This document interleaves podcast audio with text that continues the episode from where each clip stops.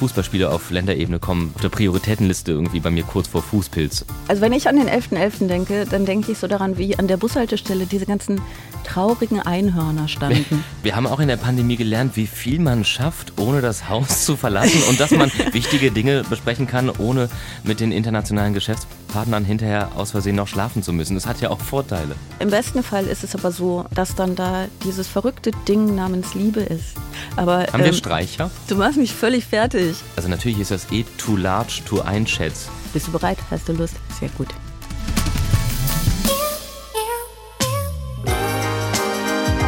Extra 3. Bosettis Woche.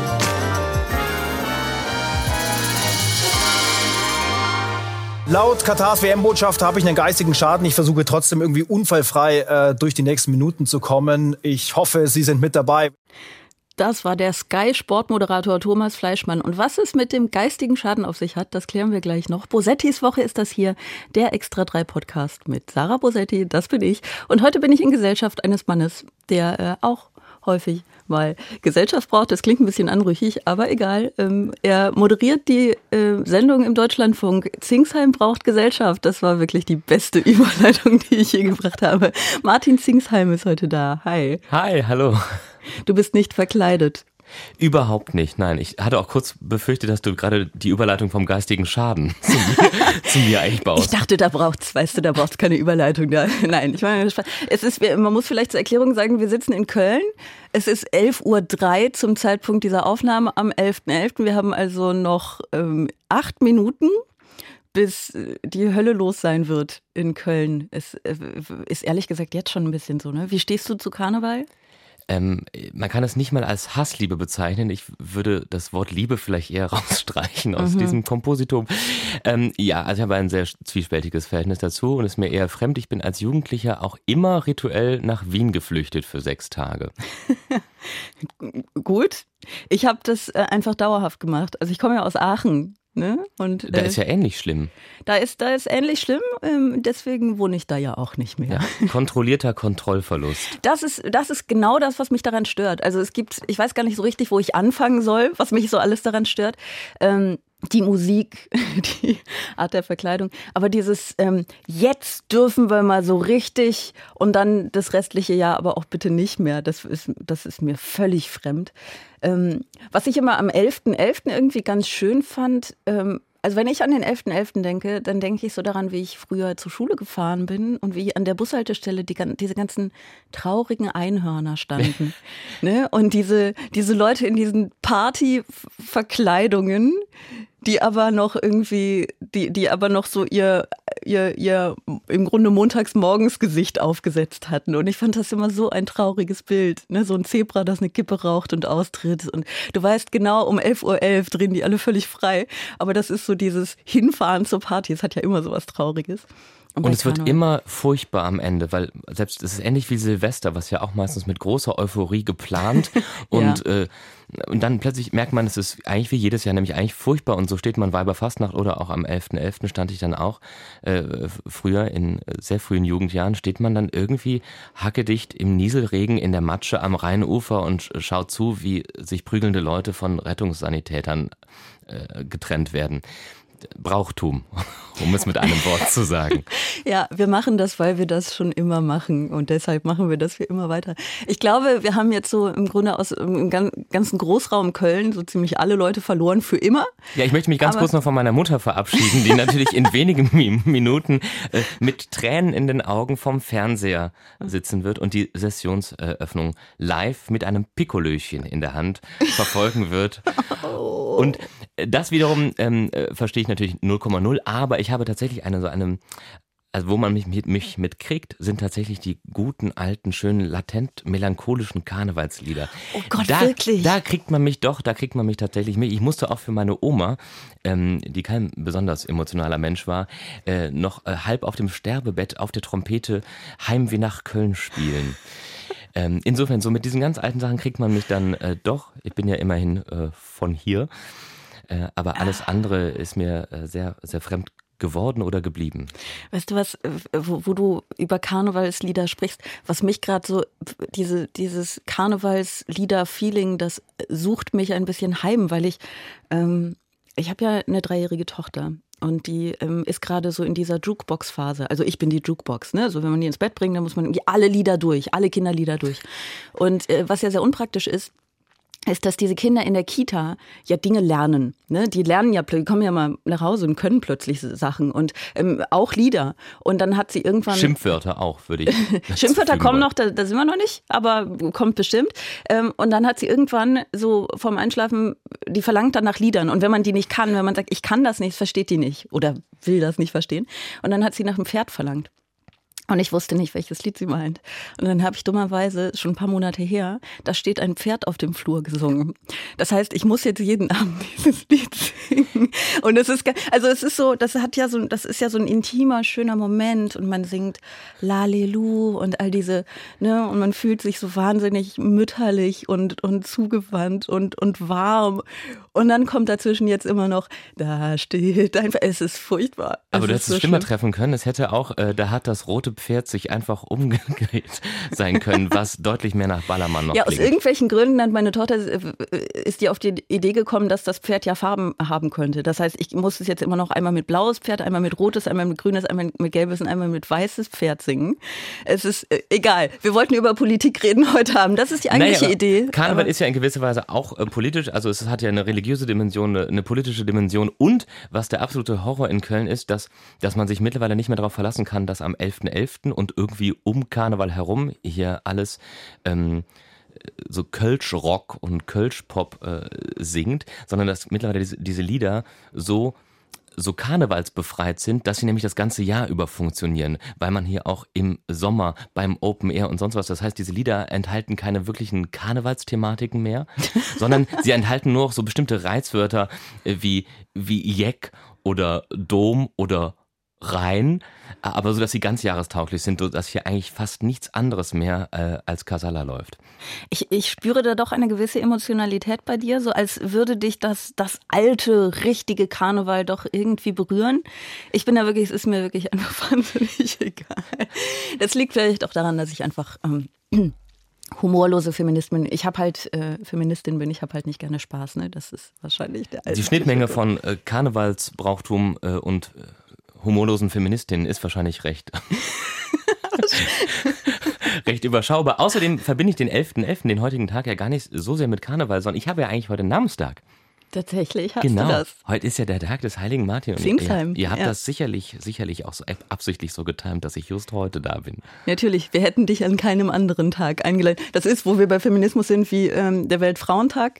Da haben alle Frauen wahnsinnig viel, also auch so Bühnenfrauen, ne? Da, da kommen immer die ganzen Anfragen. Ah, wir haben gedacht, jetzt hier, äh, ne, da könnten wir doch mal was mit Frauen. Und das ja. ist so einmal im Jahr. Christoph Siebe hat abgesagt, da haben wir gedacht, da könnten Sie doch.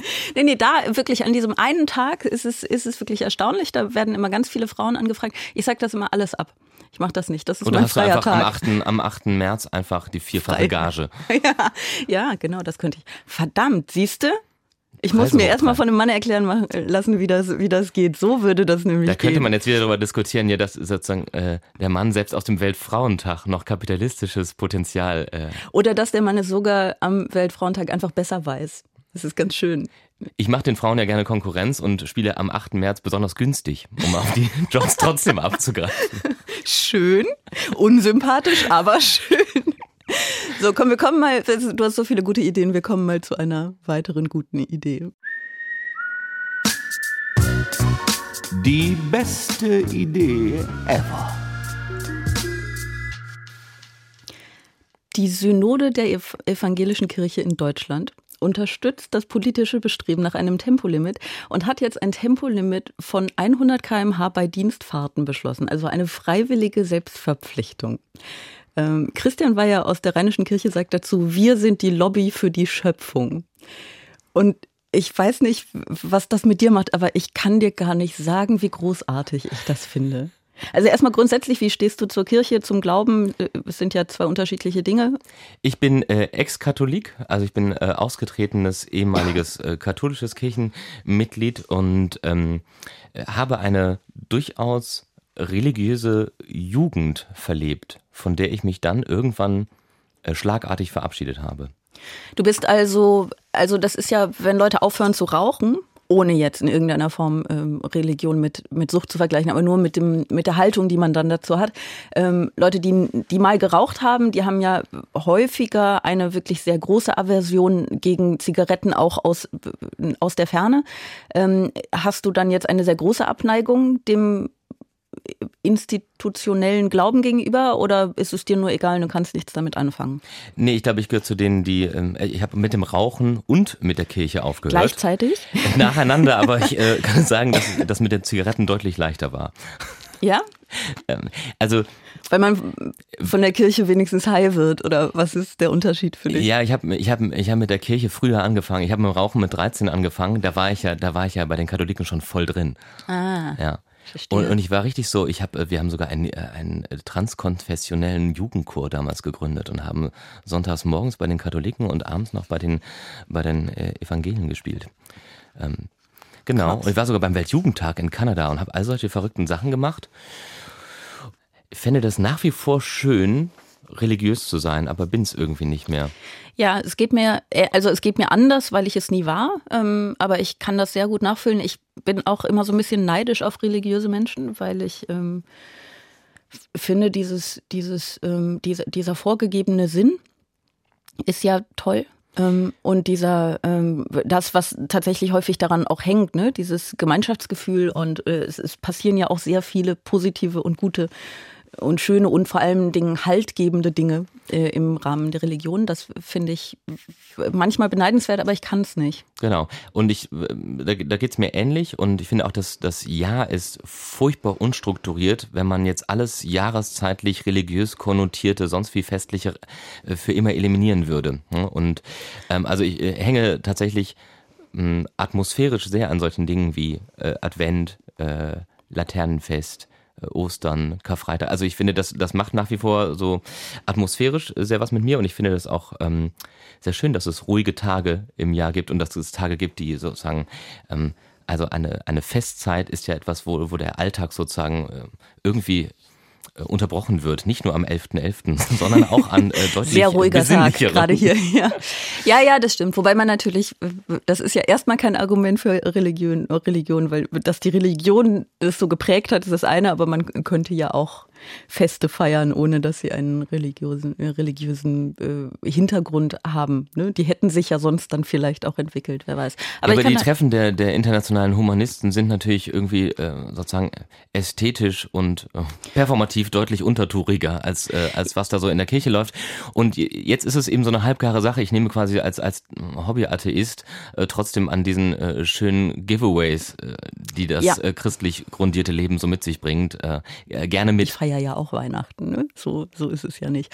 Und äh, die Tatsache, dass das Festliche daran und das Große und auch das Besinnliche, dass das offenbar Religion braucht, ist vielleicht ja durchaus, durchaus auch eine Aussage über den Menschen. Ich weiß nur nicht, ob diese Aussage mich ein bisschen traurig macht. Aber wir waren ja eigentlich bei was Positivem. Ich finde nämlich ähm, diese, diese Idee, wir sind die Lobby der Schöpfung, ja. so einen unglaublich tollen neuen Daseinszweck für alle Religionsgemeinschaften. Also ich, ich bin wirklich, ich meine das völlig unironisch. Weiß, es klingt jetzt so, als, als würde ich es nicht so meinen. Ich meine das wirklich. Ich finde das ganz, ganz, ganz toll. Das ist was, wofür ich jetzt wirklich da sehe ich die Kirchen. Also nicht, dass die sich von mir irgendwas sagen lassen würden, ne? aber ich finde das ganz toll.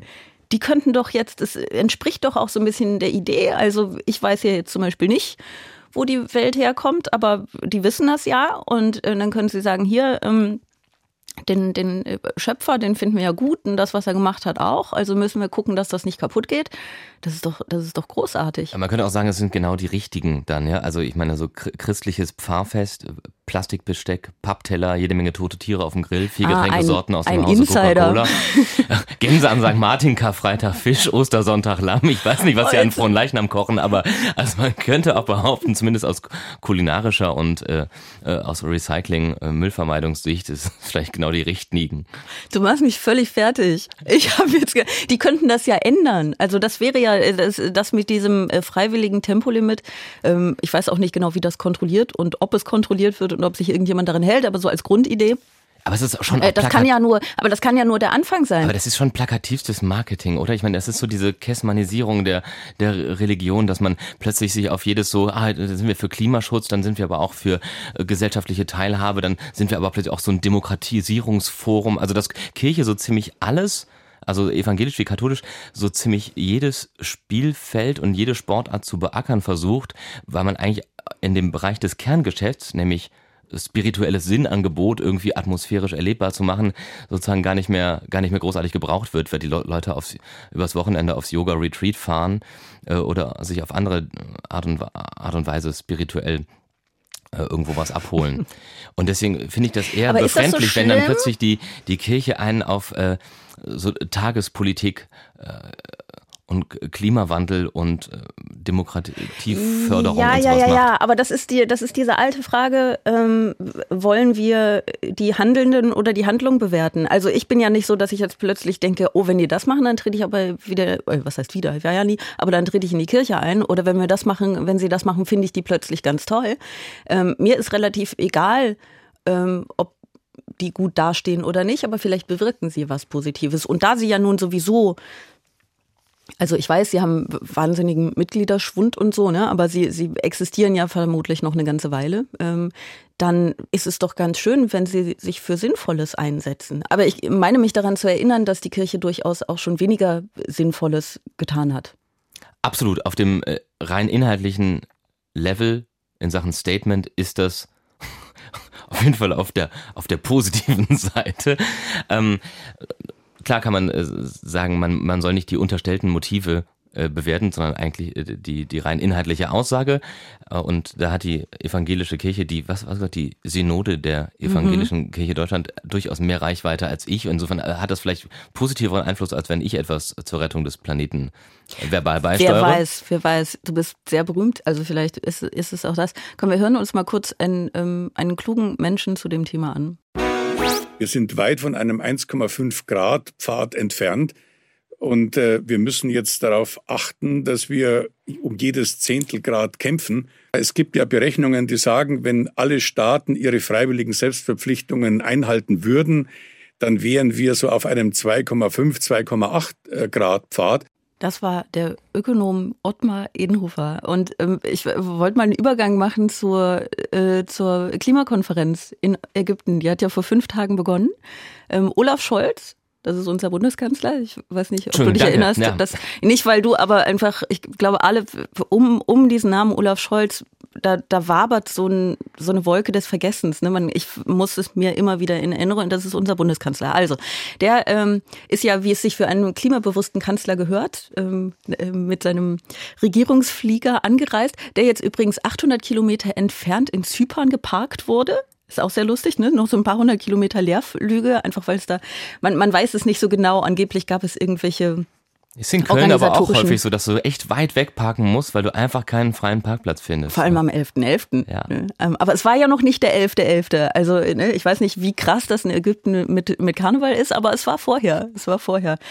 Ähm, Ich finde, ich finde diese Klimakonferenz interessant. Mich würde mal interessieren, wie du dazu stehst. Findest du die sinnvoll oder findest du die eine wahnsinnige Verschwendung, weil in Präsenz, also weil natürlich einfach sehr viele Leute von sehr weit her sehr umweltunbewusst äh, anreisen. Ja, das wäre jetzt mein erster äh, Kritikpunkt gew- gewesen, dass die Klimakonferenz mal wieder eine wunderbare Zoom-Konferenz hätte sein können. Ich glaube, es sind äh, mehrere tausend, dreieinhalbtausend Menschen reisen, glaube ich, an, aus den meisten afrikanischen Staaten, mehr, mehr als 500 äh, Delegierte zum Teil. Und ähm, klar, zwei Wochen Ägypten, bezahlt von der NGO, das kann ich mir auch ganz nett vorstellen. Ich bin nie da gewesen, ein bisschen Sightseeing, zwischen, zwischendurch ein bisschen Hintergrundgespräche.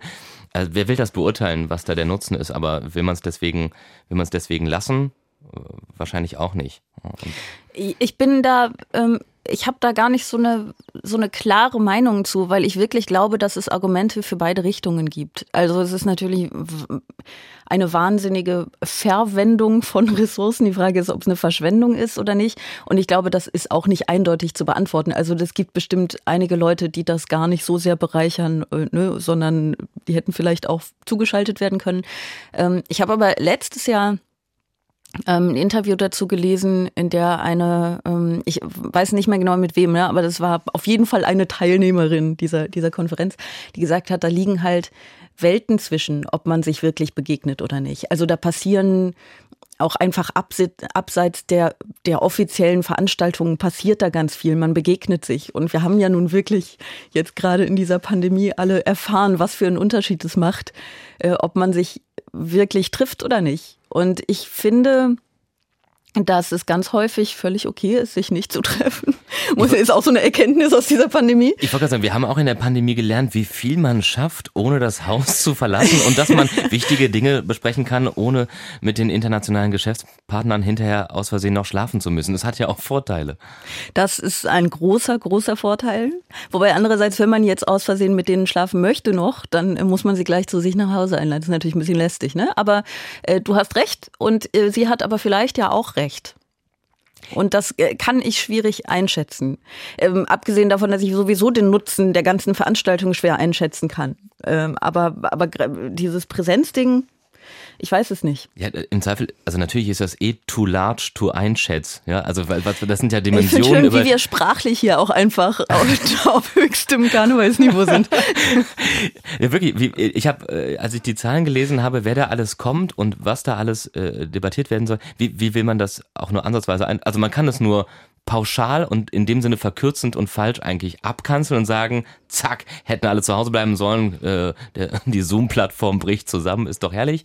Mhm. Ähm, und nat natürlich wird es da äh, unfassbare Stunden voller warmer Worte und kluger und äh, richtiger Absichten äh, geben, aber wie, wie man weiß, ähm, ist ja dann die Frage, wie, Ding, wie Dinge umgesetzt werden, möglich gemacht werden und vor allem, wenn äh, eventuell die größten ähm, also wenn sich äh, Russland, Indien, äh, USA da recht bedeckt äh, behalten, was und China, was, was Energieeffizienz oder was Ressourcenschonung und was, was klimaneutrale Ziele angeht, dann klar sind natürlich immer die, ähm, haben leichtes Reden, wenn man sagt, hey Deutschland, zwei Prozent der Treibhausgase weltweit. So, das ist ja, ja, ich weiß, ich kenne ich kenn das Argument, das ist, das ist natürlich Quatsch. Aber die Frage ist auch, ob man, um noch mal kurz bei diesem Thema Präsenz oder nicht zu bleiben, ist das, ähm, wird das irgendwie gestreamt oder so? Wird das irgendwie übertragen? Weißt du das? Genau, du weißt es nicht. Und ich weiß es auch nicht was grundsätzlich an unserer Dummheit und Uninformiertheit liegt natürlich, aber vielleicht ja auch ein Spiegel vieler anderer Menschen auch ist. Ne? Also vielleicht wissen es viele andere auch nicht. Und wir reden ja gerade darüber, als sei ähm, Präsenz grundsätzlich schon das Bessere, aber Zoom würde vielleicht auch funktionieren. Und ich überlege, ob ein wirklich als Online-Event deklariertes Online-Event nicht vielleicht sogar mehr Wellen schlagen würde. Also was ich jetzt auch in den vergangenen Jahren immer gemerkt habe, ist, dass sich einfach niemand für diese Konferenz interessiert. Also du, du, du weißt, die fahren da hin, ein paar Leute regen sich darüber auf, dass da alle hinfahren. Dann wird da irgendwas besprochen, ähm, was im Abschlussbericht möglichst doch noch irgendwie hoffnungsvoll klingt und alle denken, ja, jetzt, oh, und dann passiert das alles irgendwie doch nicht so richtig. Ähm, und ich habe das Gefühl, so viel wird darüber gar nicht gesprochen. Und wenn man jetzt diese Veranstaltung aber so sehr zu einer, ähm, zu einer öffentlichen Online-Veranstaltung machen würde, dass wirklich alle Leute daran teilhaben könnten, dann könnte das natürlich jetzt auch einfach das mediale Ereignis sein ähm, der nächsten zwei Wochen. Mit sogar Symbolwert, dass es vielleicht die größte Online-Veranstaltung in der Geschichte der Menschheit ist, mit ja. trotzdem einem der niedrigsten äh, CO2-Ausstöße, äh, der damit verbunden ist. Und ich kann nur sagen, als Vater von vier Kindern möchte ich sagen, die Anzahl teilnehmender Elternhäuser bei Elternabenden per Zoom ist deutlich höher als die in Präsenz und, und man ist schneller fertig und man kann nebenher bereits Rotwein trinken. Auch das ist schön. Ja, und man könnte sich auch darüber Gedanken machen, wie man das, ähm, das Feeling hin transportiert bekommt. Ne? Also das ist es ja immer so, es ist, wenn es nicht im Präsent ist, dann trifft man sich ja nicht wirklich, aber man könnte, glaube ich, gerade für die breite Öffentlichkeit äh, das Ganze äh, dann möglicherweise sogar zugänglicher machen. Man, es gibt Wer ja weiß. Leute, die, also das muss man ja auch können. Es gibt ja echte Experten und äh, gute Leute, die auch ähm, digitale Events sehr persönlich und verbindlich und mitreißend hinkriegen. Man kann natürlich auch Präsenz sehr schlecht machen. ja, also da, da, da brauchst du eben talentierte Leute, die sowas äh, drauf haben. Und äh, Stichwort Feeling, findest du nicht auch, dass trotzdem die, also noch mehr als sonst, dass eigentlich die Stimmung in Sachen äh, Klimaschutz, Nachhaltigkeit und eigentlich auf dem Tiefpunkt ist gerade, weil ich finde, so die, die ganze Aufbruchstimmung und gewisse grüne Euphorie ist echt nach, nach einem Jahr jetzt nach der Wahl und aber auch überhaupt in Sachen Klimabewegung echt äh, ziemlich abgekühlt. Ja, ich, ich wollte mir große Mühe geben, heute nicht schon wieder über diese Klimaproteste zu reden, weil wir das die letzten zwei Wochen so schon gemacht haben. Ähm, ja, ähm, also ich glaube, die, sagen wir mal, die Stimmung gegenüber einzelnen Klimagerechtigkeitsbewegungen ist zwiegespalten momentan, was ich durchaus auch nachvollziehen kann, wobei das Anliegen ja immer noch wichtig ist. Und das ist immer die Frage. Ne? Also es, ähm, wenn jetzt Leute die Art des Protests ablehnen, führt das auch zu einer Ablehnung des, äh, des Anliegens gegenüber. Dass, Ach, du redest von Extinction, Extinction Rebellion und so. Äh, der letzten Generation sind ja, ja unterschiedlich. Ne? Äh, ach so, das hast du gar nicht. Okay. Das ich sind meinte, quasi die, über die ich nicht sprechen wollte. So ganz, und dann wollte genau, ich so doch. ganz, ähm, ich habe es gar nicht so groß gesellschaftlich gemeint, sondern das Gefühl habe so, egal wie man gerade zum Thema Klimawandel oder äh, Problematiken in Sachen Nachhaltigkeit anspricht, alle sind nur noch genervt und völlig, weil man sozusagen wahrscheinlich übervoll ist mit der Thematik und ich glaube, dass das also dass die, diese ganze Frage, was der Mensch auf diesem Planeten äh, macht und was er langfristig daraus raus, dass, dass das echt auch ein emotionales ähm, und psychologisches Problem wird, wenn, wenn man eigentlich zunehmend von Jahr zu Jahr mehr auch als äh, Einzelperson mit dieser, mit diesem, mit dieser Schuldfrage rumläuft, was das die eigene Art zu leben, die eigene Art zu wirtschaften ähm, auf diesem Planeten so hinterlässt. Und ich glaube, dass das ähm, neben, neben Arbeitsüberlastung und sonstigen Dingen, die man so hat, echt ähm, einfach wie so eine dunkle Wolke mittlerweile über dem Leben liegt und dass deswegen auch viele Menschen vielleicht verständlicherweise sich irgendwann sozusagen keine Lust mehr haben, sich da jeden Tag aufs Neue mit zu beschäftigen, weil das immer auch die, mhm. weil das so eine, das, das eigene Leben so eigentlich massiv und natürlich auch zu Recht komplett in Frage stellt. Das ist, glaube ich, ein sehr unangenehmes Gefühl. Es ist ein sehr unangenehmes Gefühl. Ähm, daran stimme ich dazu. Aber ich, meine, mein Gefühl, es ist jetzt sehr, sind jetzt ein bisschen gefühlte Wahrheiten, über die wir sprechen, ne, weil es so unsere eigenen Eindrücke sind. Aber mein Gefühl ist eher, dass es sehr viele Menschen gibt, die gar nicht, die es gar nicht so weit kommen lassen, dass es wie eine dunkle Wolke über ihnen schweben könnte und dass die es gar nicht so weit kommen lassen, dass sie es als unangenehm empfinden, sondern die es einfach sofort abblocken. Die sofort sagen, oh, die grünen Ökofaschisten wollen uns diktieren, weil ich esse jetzt meine Bratwurst so. Also das ist eher mein Gefühl, dass es eine zu große breite Masse gibt, ähm, die das Unangenehme überhaupt gar nicht an sich ranlässt. Also ich habe eher das Gefühl, dass die Leute ähm, überladen sind, nicht mit dem Thema nur, sondern mit allen Themen, also mit allem, was da gerade so passiert auf der Welt, mit diesem ganzen Krisen, Kriege, ähm, Katastrophending, ne? Und dass sie denken, wo, was soll, ihr, lasst mich jetzt in Ruhe auch noch damit. Da, das, das ist eher so ein bisschen mein Gefühl. Ich hätte da tatsächlich nämlich auch noch was, ähm, was Trauriges, über das wir auch relativ wenig nachdenken. Unterm Radar. Habe gestern gelesen, dass die Taliban jetzt den Frauen in Afghanistan verboten haben, in Sportstudios und Parks zu gehen. Ähm, das klingt so ein bisschen luschig, ne? weil ähm, Frauen dürfen ja auch nicht alleine reisen und nicht ohne Kopftuch die, vor die Tür gehen und Mädchen dürfen zu großen Teilen nicht zur Schule gehen. Da klingt so ein bisschen, ach jetzt dürfen sie auch nicht in Parks und, ähm, und in Sportstudios. Es macht irgendwie also wie sehr auf einer Skala von eins bis ich möchte was dagegen unternehmen, ähm, schockiert dich das? Ich musste erst mal kurz überlegen, ob es um Parks im Sinne von Stadtgarten äh, geht, aber es ging, glaube ich, auch um Vergnügungsparks. Auch, ja. Genau, und das, äh, als ich das dann gelesen habe, wurde mir dann die Dimension auch äh, ein, bisschen deutlicher. Ähm, also nicht, dass ich 100 Prozent meiner Zeit sozusagen mich um die wirtschaftliche Situation von afghanischen Freizeit- und Vergnügungsparksbetreibern äh, nicht. Sorge. Aber das äh, allen klar ist, wenn die äh, wenn die Frauen nicht kommen, kommen auch die Kinder nicht mehr. Und das sind, äh, sozusagen äh, waren anscheinend diese Vergnügungsparks, von denen ich vorher nie gehört habe, also ein, ein, ein letztes Refugium von, von Loslassen und Freiheit und ähm, persönlichem Ausleben. Insofern ist das katastrophaler, als die Überschrift vielleicht klingt. Ja, ähm, aber du argumentierst jetzt nicht rein aus der Sicht der Vergnügungsparksbetreiber, hoffe ich. Das ist so ein bisschen, das ist wirklich schlimm, weil dann gehen diese Vergnügungsparks, ja, Frauenrechte, hey, ist so ein, ähm, ich verstehe aber, was du meinst. Ähm, das ist ja auch durchaus was, was äh, viele Frauen sagen. Sie dürfen, sie dürfen ja sowieso so wählen, dann dürfen sie nicht mal mehr das jetzt. Ähm, ich habe einfach so ein bisschen, ich beobachte einfach so ein bisschen an mir selbst auch, ähm, also ich, ich bin schockiert darüber, wie wenig es mich noch schockiert, weil es so viel ist. Wir waren jetzt auch, ähm, waren lustigerweise auch, ne? Also ich bin es irgendwie noch, aber ich habe das Gefühl, es ebbt schon wieder ab, die Beschäftigung mit den Frauen im Iran die ja unser aller Augen brauchen nach wie vor, äh, damit sie nicht alle getötet werden, weil das ist, wenn die Augen der Welt darauf nicht mehr gerichtet sind, dann, ähm, dann, dann haben die ein noch ernsthafteres Problem, als sie es vorher hatten, einfach weil sie protestiert haben, weil sie alle registriert sind, ne? also die wissen, wer da, wer da protestiert und protestiert hat. Ähm, und dann sind die, die Frauen in Afghanistan, das war halt das war kurz Thema und dann sind die komplett unsichtbar gemacht worden. Und die sind jetzt auch wirklich komplett unsichtbar. Und die sind ja auch in einer anderen Situation als die Frauen im Iran, weil die Lage in Afghanistan anders ist als im Iran. Das heißt, da ist es jetzt nicht in naher Zukunft zu erwarten, dass die mit Unterstützung vieler, vieler Männer diesen großen Aufstand anzetteln können.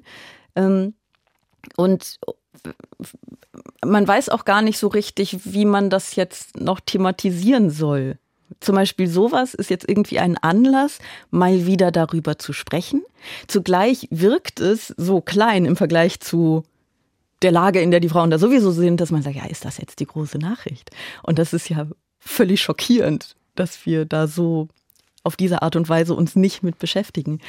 Ähm, wir haben jetzt gerade die Augen natürlich auf Katar alle, was irgendwie ganz interessant ist. Ich weiß nicht, hast du diese Doku gesehen über, über Katar? Ah, über die, über die, ähm, im ZDF die Doku? Genau. Ja, ja die, ähm, wir haben einen Kurs, ich habe einen kurzen Ausschnitt daraus, in der der ähm, WM-Botschafter sich zu Frauen äußert. Oder die Frauen müssen verschleiert sein. Das ganze Gesicht. Warum können Frauen nicht unverschleiert sein? Vergleich mal. Vor dir liegt eine unverpackte Süßigkeit. Du weißt nicht, ob sie jemand berührt oder reingebissen hat. Und eine verpackte. Welche nimmst du? Wahrscheinlich die verpackte. Aber Frauen sind doch keine Süßigkeiten. Ich versuche nur zu verstehen, warum Frauen nicht dieselben Rechte haben wie Männer. Wir unterstützen unsere Schwestern, unsere Ehefrauen. Und was könnte für sie besser sein, als im Haus zu bleiben? Mit all dem Reichtum ihres Vaters? Warum nur sollte eine Frau das Haus verlassen? Auf das Geld, die Fürsorge, die Liebe verzichten?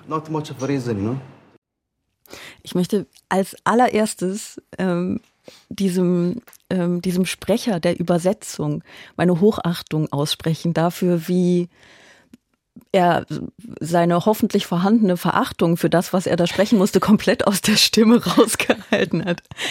Es ist ähm, interessant, also ich finde es ich finde es interessant, jetzt über Katar zu sprechen, weil das natürlich diesen, diesen Anlass gibt und weil, weil Katar diese WM natürlich aus, aus äh, Gründen ausrichtet, nämlich um, ähm, um Bestechung.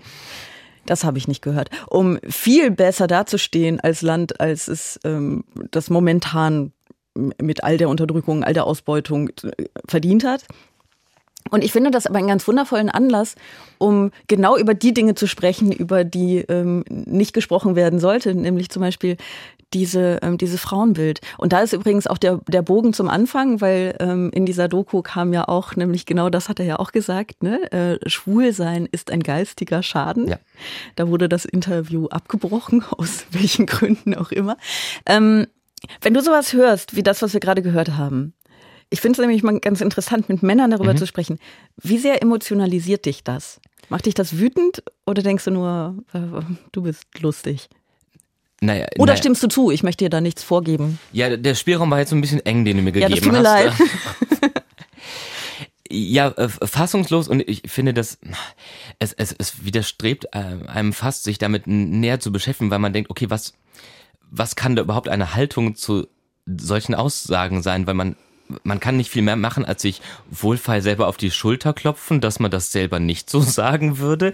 Und aber ist auch völlig natürlich ähm, macht und hilflos, da irgendetwas halbwegs Sinnvolles außer Nein zuzusagen. Und deswegen äh, ist das äh, ein, ein furchtbares Thema in ge äh, gewisser Weise auch, weil man, weil man gar nicht, also will man ernsthaft jetzt argumentativ darüber diskutieren, ob das richtig oder falsch ist, äh, dass Homosexualität ein geistiger Schaden ist. Also was, was will man damit überhaupt machen? Ich finde, man äh, neben Wut und äh, Kopfschütteln steht man eigentlich vor allem völlig ratlos vor so, solchen Wortblöcken, die so im, im, im Habitus der völligen Selbstverständlichkeit vorgetragen werden. Mhm. Und ähm, in, insofern, äh, ja, ist da fast das Reagieren darauf, finde ich, fast oft schon das, das eigentliche Problem. Und, und gleichzeitig, ähm, ja, WM-Boykott und Katar kritisieren oder äh, keinen Fußball schauen und so weiter, das ist für mich keine große Leistung beispielsweise. Das ist einfach wohlfeil, ja. Also für mich kommt äh, Fußballspiele auf Länderebene kommen vom auf der auf der Prioritätenliste irgendwie bei mir kurz vor Fußpilz. Das ist, das ist ja überhaupt kein Und kurz hinter Karneval. kein, keine, keine Leistung äh, meinerseits. Und trotzdem verstehe ich, äh, ich, kann ich völlig nachvollziehen, was Sigmar Gabriel äh, gesagt hat. Also man muss sich ein bisschen entscheiden, möchte man äh, das durchziehen, möchte man Handelsbeziehungen und ähm, diplomatische Beziehungen demnächst nur noch mit ähm, Ländern und Staaten unterhalten, die unseren selbst aufgestellten Kriterien entsprechen, dann, dann muss man aber auch die Eier haben zu sagen, okay, Katar ist einer der größten Investoren äh, in der Bundesrepublik, Volkswagen, Siemens und so weiter. Und das ist eben diese, diese, diese doppelmoralige Zweigleisigkeit, die finde ich schon auch problematisch, äh, zu ähm, investiert hier bitte, investiert in unsere Unternehmen, lasst uns Handelsbeziehungen machen, importieren, exportieren ähm, und, und aber sozusagen immer mit der mit dieser Haltung, äh, zu Recht, ja, und völlig äh, wie, man sich, wie will man sich anders dazu positionieren. Aber ich erinnere mich letztens, äh, Sebastian Schneu schlug mal vor, dass die, dass die demokratischen Länder der Welt äh, sich zu einem, äh, zu einem Freihandelsabkommen eigentlich zusammenschließen müssten. Aber wir haben engste Beziehungen mit, mit diesen Ländern, aber ähm, und, und gleichzeitig sozusagen schaut man natürlich mit, mit Herablassung und, und Verachtung ähm, auf sie. Natürlich ist ah, das. Moment, aber ich finde Herablassung wirklich, äh, also ich fange jetzt hinten an, ne? aber ich finde Herablassung ein ganz schwieriges Wort weil ähm, das ist genau wie, ach, immer diese moralische Überlegenheit. Ähm, aber in dem Moment, in dem ähm, Menschen, Länder, wie auch immer, sich moralisch tatsächlich sehr falsch verhalten, kann man das sagen. Und das ist keine, keine unangebrachte Herablassung. Das, das, das finde ich einfach schwierig. Ich finde auch diese Aussage ähm, von Herrn Gabriel, also ich finde dieses ähm, zu sagen, ja, und wir machen auch das und das und das, da können wir uns jetzt nicht empören, das ist, das ist Doppelmoral. Das mag zwar irgendwie auch stimmen, aber das, das kommt ja einem kompletten Aufgeben gleich, wenn man sagt, äh, wir führen auch Handelsbeziehungen mit, mit ähm, Ländern, die eigentlich nicht unseren äh, Werten entsprechend äh, ähm, leben. Ähm, deswegen dürfen wir uns jetzt über gar nichts mehr aufregen. Und die Konsequenz ist darauf, daraus, wir regen uns über gar nichts mehr auf. Ich finde, die Konsequenz sollte daraus tatsächlich sein, dass man überdenkt, mit welchen Ländern man auf welche Art und Weise Handelsbeziehungen und diplomatische Beziehungen führt. Wobei diplomatische Beziehungen ja durchaus auch ähm, wichtig und richtig sind, weil sich Länder ja nun auch entwickeln. Also, ne? Schau dir Deutschland an. So. Insofern ist es ja gar nicht unbedingt die moralisch richtige Konsequenz zu sagen, wir wollen uns komplett von diesen Ländern abschotten. Aber das ist ja immer noch was anderes als dieses, dieses Werbeevent, das da gerade ähm, in sehr naher Zukunft startet, in diesem Land zu unterstützen. Und ich finde übrigens auch, ähm, es wird ja auch irgendwie viel darüber diskutiert, wer jetzt was tun kann. Sollte man das boykottieren? Also so wie du auch, wenn ich das jetzt boykottiere, das macht genau null Unterschied, weil es mich sowieso nicht besonders interessiert. Hier in Köln boykottieren sogar offiziell Kneipen, äh, die noch nie WM-Spiele gezeigt haben. Das finde ich aber cool. das finde ich cool. Das finde ich total gut. Ich würde auch, ähm, ich würde auch, also ich persönlich würde jetzt zum Beispiel sagen, für die Dauer der WM werde ich konsequent nicht in Kölner Kneipen gehen, die das, die irgendwelche Spiele zeigen. Ne, kannst du mal sehen. Das äh, hätte ich sonst mit wirklich hundertprozentiger Wahrscheinlichkeit auch nicht gemacht. Aber was soll's? Ne? Ich äh, kann natürlich auch jetzt sagen, ich ähm, möchte nicht mehr bei öffentlich-rechtlichen Sendern arbeiten, die, die Spiele zeigen. So konsequent bin ich dann natürlich auch nicht. Ne? Also Selbst die Innenministerin äh, hat auch gerade gesagt, ähm, es bringt nichts. Also, es ist ja auch was, auf was wir uns freuen, Fußball im Fernsehen zu gucken, nicht wahr? Und mhm. es bringt nichts.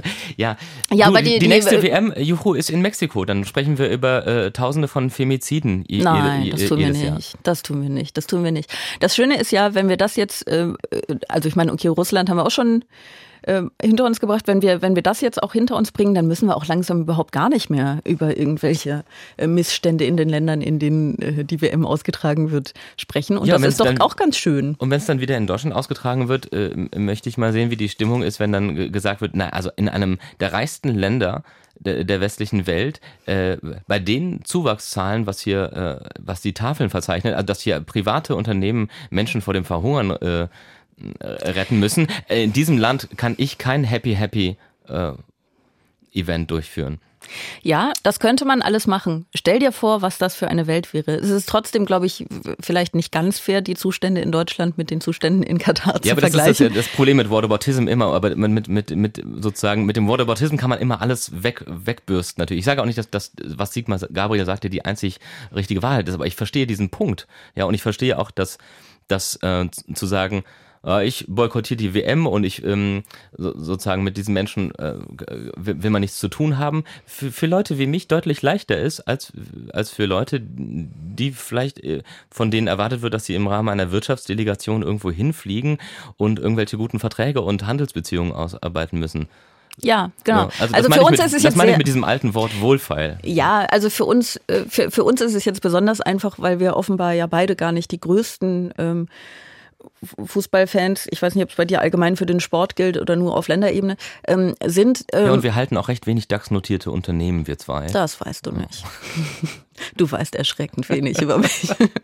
Nein, genau. Aber äh, ich, ich wollte eigentlich ein bisschen darüber hinaus, dass äh, darüber hinaus, Hilfe, es ist früh morgens, es ist 11.44 Uhr.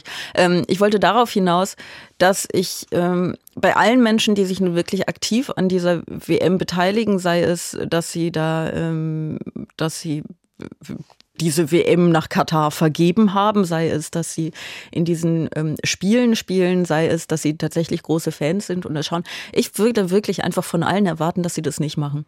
Und ich finde auch diese Aussagen, ach, die Spieler sind doch nur Spieler, äh, Sport ist nicht politisch. Genau, Sport ist nicht politisch. Was für ein absoluter Bullshit in einer WM, die ausgetragen wird, in dem Nationen gegeneinander spielen. Also das ist doch der Inbegriff von politisch. Ansonsten macht halt formt halt Mannschaften. Das macht ihr ja sonst auch, weißt du? Also irgendwie die völlig, völlig absurd. Es ist wirklich, regt mich richtig auf. Aber bist du sicher, dass Katar besser dasteht als äh, ohne WM-Vergabe? Denn das würde ich tatsächlich in, in, äh, in, in Zweifel ziehen.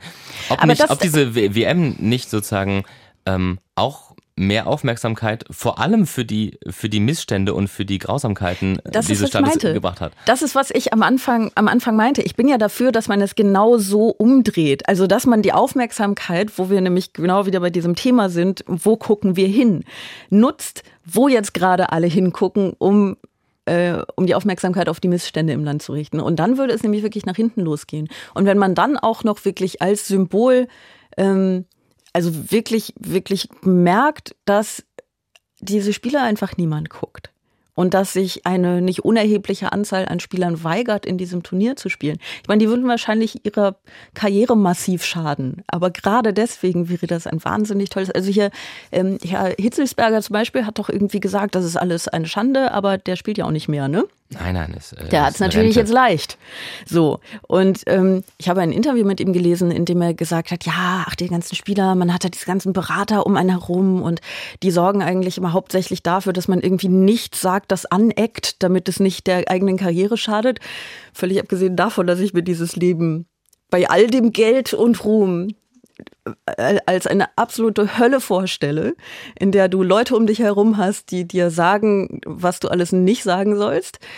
Wobei es, vielleicht haben sie das Bedürfnis ja auch nicht, dann ist es ja auch nicht so schlimm. Aber abgesehen davon ist es ja auch, ähm, ist es, finde ich es eigentlich völlig absurd, dass Menschen ähm, in einem so politischen Rahmen sind, weil Sport auf Länderebene ist absolut, also auf nationaler Ebene ist absolut, absolut politisch, ähm, ohne dass sie irgendwie sich zu Politik äußern oder auch nur groß ähm, öffentlich damit beschäftigen möchten, finde ich komplett absurd. Und ich finde es auch völlig absurd, die von jeglicher Verantwortung freizusprechen. Ich meine, das sind alles irgendwie Millionäre, wenn die jetzt ihre Karriere beenden ähm, für eine gute Sache, ne, indem sie vielleicht mal irgendwie ein bisschen Haltung zeigen, dann ist es doch gut. Ich werbe nur für ein bisschen äh, Selbstkritik. Vielleicht äh, ist der, der uns bekannte Herren-Profifußball in einem turbokapitalistischen, chauvinistischen und homophoben Staat vielleicht genau richtig aufgehoben. Vielleicht das ist eigentlich ein ganz schönes Schlusswort für diesen, für diesen Themenkomplex. Und ähm, vielleicht ist es sogar ein bisschen eine Überleitung zum nächsten. Alleine ist man stark, aber gemeinsam ist man unschlagbar. Es ist äh, Themenwoche bei der ARD.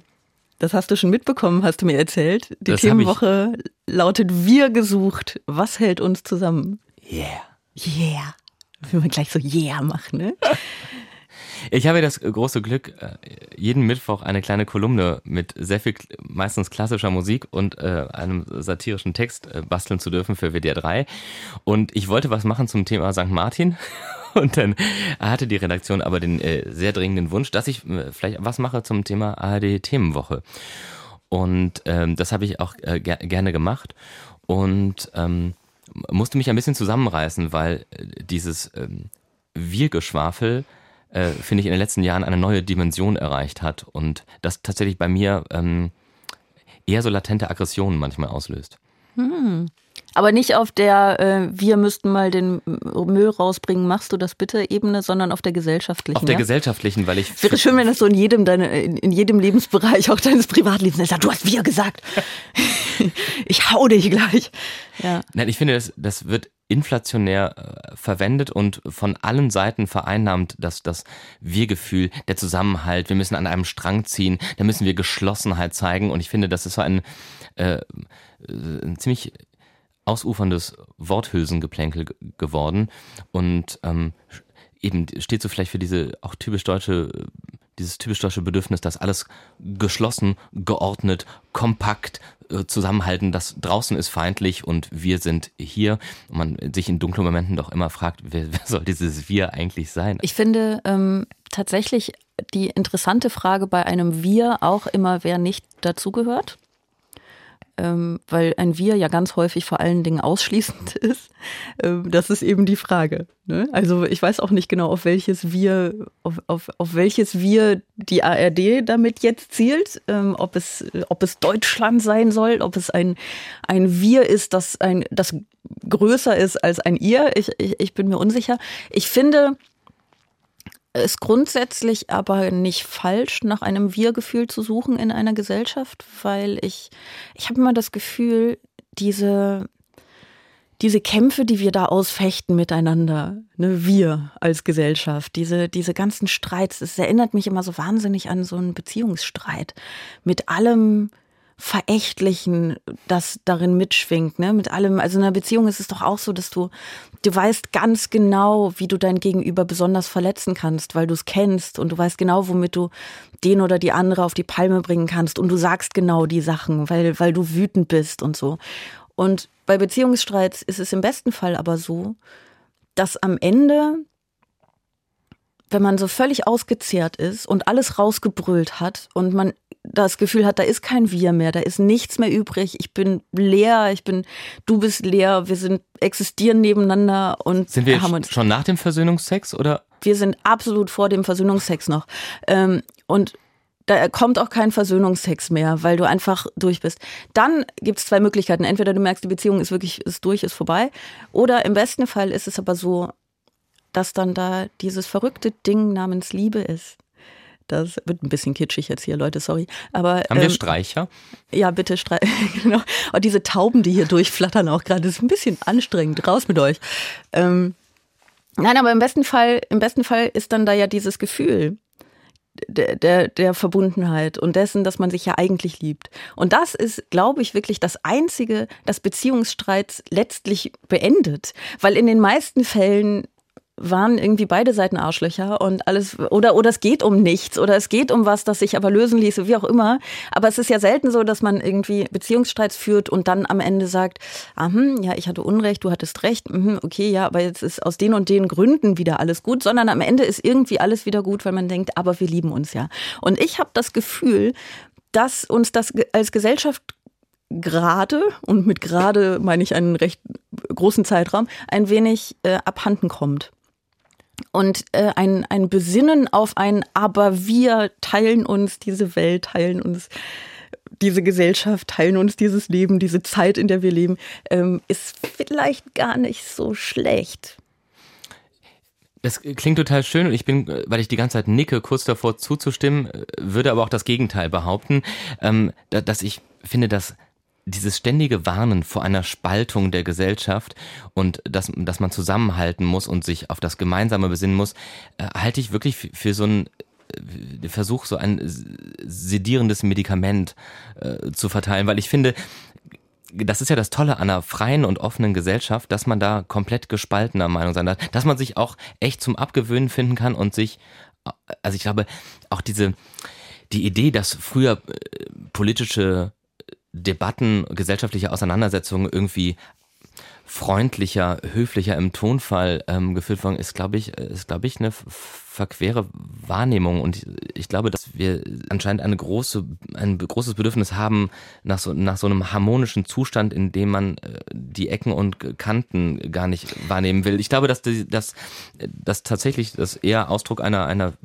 fehlenden Streit, Debatten und, und auch Konflikt Kultur ist, dass man ständig, wir im Westen, wir sind von hier, wir halten zusammen, nur gemeinsam sind wir stark, lass uns zusammenstehen. Ich, äh, ja, ja, okay, hat, aber hat das sind zwar unterschiedliche Wirkung. Mhm, aber ich, ich, ich glaube, dass wir uns, wir, wir beide, du und ich, uns gar nicht so sehr widersprechen, aber vielleicht dieses Wir unterschiedlich definieren.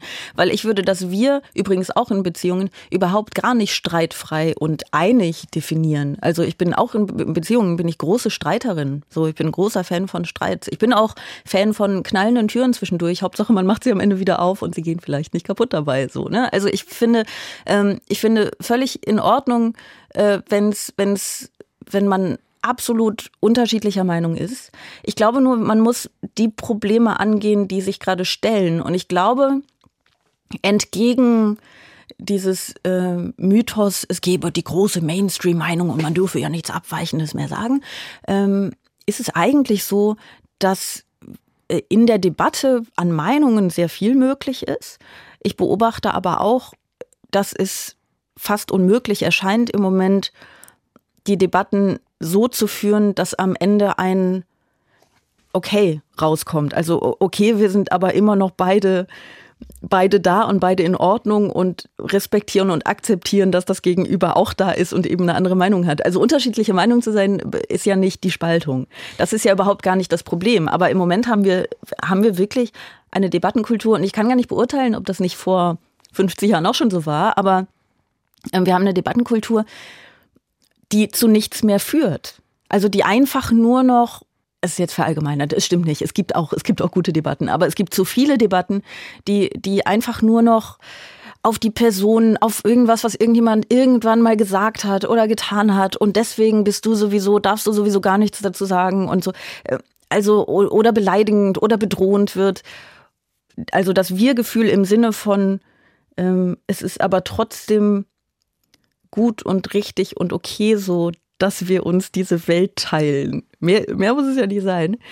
Das brauchen wir doch. Ja, ich verstehe völlig, was du, was du meinst und ich würde das auch mit unterschreiben, dass es irgendwie natürlich so einen Urgrund, so eine, eine, ein Minimalfundament geben muss, auf dem ja. man bereit ist, sich gemeinsam äh, auf sehr unterschiedliche Art und Weise und zu ich, bewegen. Entschuldige, aber da, das sehe ich halt eher in Gefahr im Moment, als dass es irgendwie, dass wir wirklich in, also ich meine, dieser, dieser ARD-Trailer, der war jetzt so ein bisschen Hu, Tauben und Streicher, ne? Aber ähm, da, ich sehe nicht so sehr die Gefahr im Moment, dass wir, dass wir irgendwie zu rosa Wölkchen miteinander sind, sondern ich sehe eher die Gefahr, dass das Fundament den, äh, hoffentlich nicht in die Brüche geht, ne? Aber ich glaube, dass das mit, miteinander zusammenhängt, dass es auf der einen Seite eine große rosa Wölkchen-Fraktion in, in Politik und Gesellschaft gibt, wo, wo ständig mit, mit dem Zusammengehörigkeitsgefühl und mit dem Gruppenbewusstsein und mit Solidarität und auch sozusagen natürlich nochmal verstärkt auch durch die Pandemie, wo jetzt müssen alle gemeinsam, alle müssen in dieselbe Richtung gehen, alle, wir müssen zusammenhalten, gemeinsam ist man stark, dass das eigentlich sehr stark vorhanden ist und sich, sich gleichzeitig, ähm, dass, dass, dass der, der Anteil an Menschen, die das Minimalfundament, wie ich das eben genannt habe, äh, ablehnen, äh, auch wächst. Und das hat vielleicht auch miteinander zu tun, dass man, dass man mhm. in diesem, sag ich mal, in diesem mittleren Bereich, in dem man heftigste Dinge auch miteinander durchsteht und aushält, dass der zunehmend am wenigsten bespielt ist, weil man entweder sozusagen das gesellschaftliche Fundament komplett in Frage stellt oder eigentlich in, in, in dieser ich meine, was ist der ARD-Slogan letztens gewesen? Wir sind eins. Ja, okay, das also, ist schon so, schwierig. Ja, also das meine ich nur, das ist so meine, meine, meine Schwierigkeit mit, und das hat jetzt nichts mit der ARD zu tun, sondern auch in der, in der Politik, finde ich, ähm, Parteien müssen Geschlossenheit zeigen. Es darf äh, sozusagen, wie, wie Pispers das früher schon äh, mal so schön äh, sagte, ähm, wenn, wenn nur einer antritt, ist es eine Wahl. Wenn, wenn zwei antreten, ist es eine Kampfkandidatur.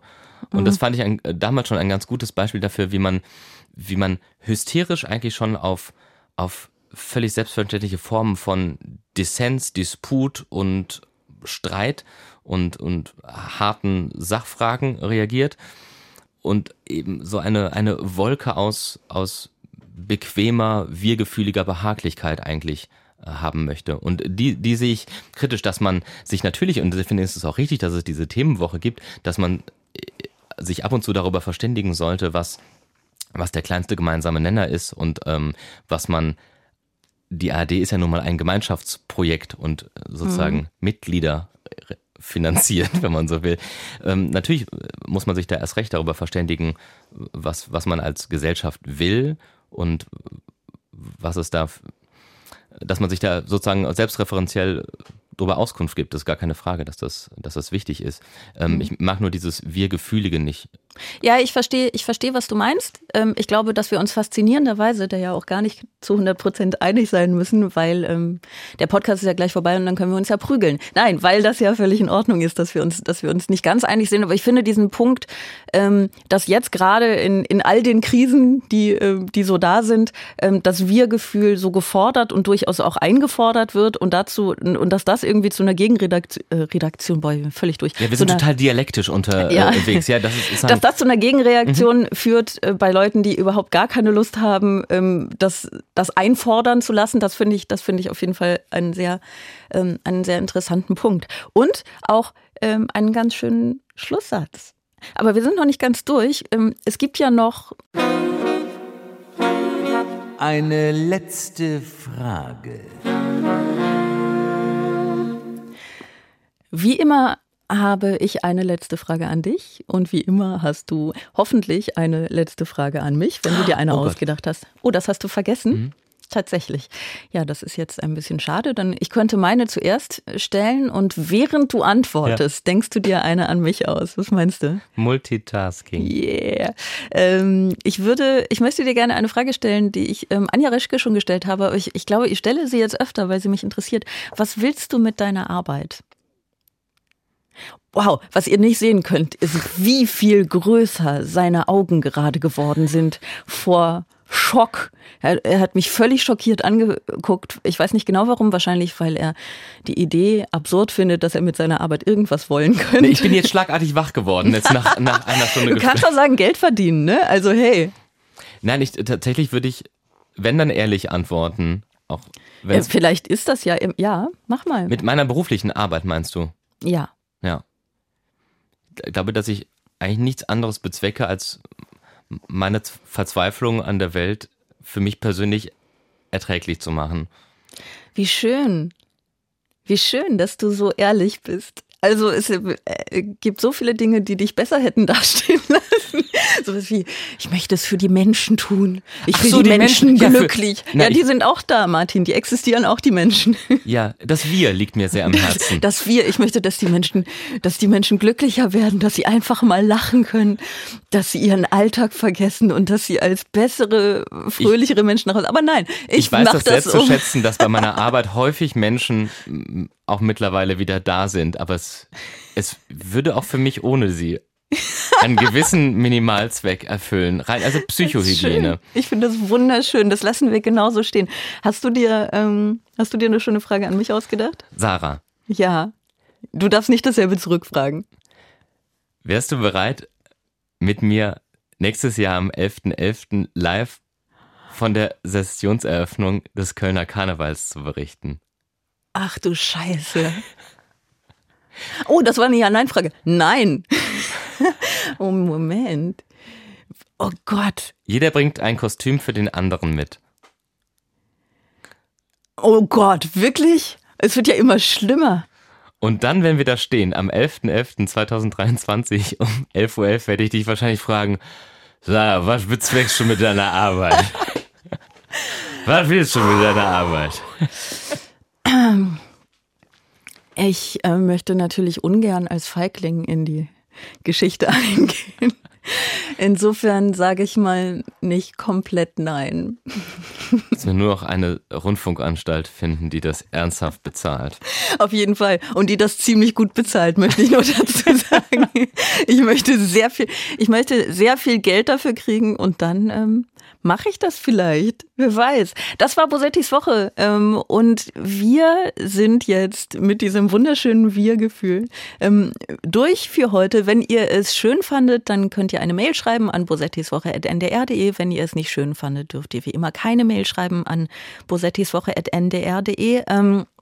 Wenn ihr eine letzte Frage habt für den Gast der nächsten Woche, dürft ihr die äh, auch schreiben an bosettiswoche.ndr.de. Nächste Woche Freitag ist Eckart von Hirschhausen da. Das wird bestimmt sehr schön und wir werden sehr viel über das Klima reden. Ähm, wenn ihr diese nächste Folge und auch alle darauffolgenden nicht verpassen möchtet, dann abonniert diesen Podcast und ansonsten hört einfach nächste Woche wieder rein. Vielen Dank, dass du da warst, Martin. Das Danke für die Einladung. Danke. Okay. War es das? Ja. Ja? Dann, dann wünsche ich ein schönes Wochenende. Extra 3. Bosettis Woche.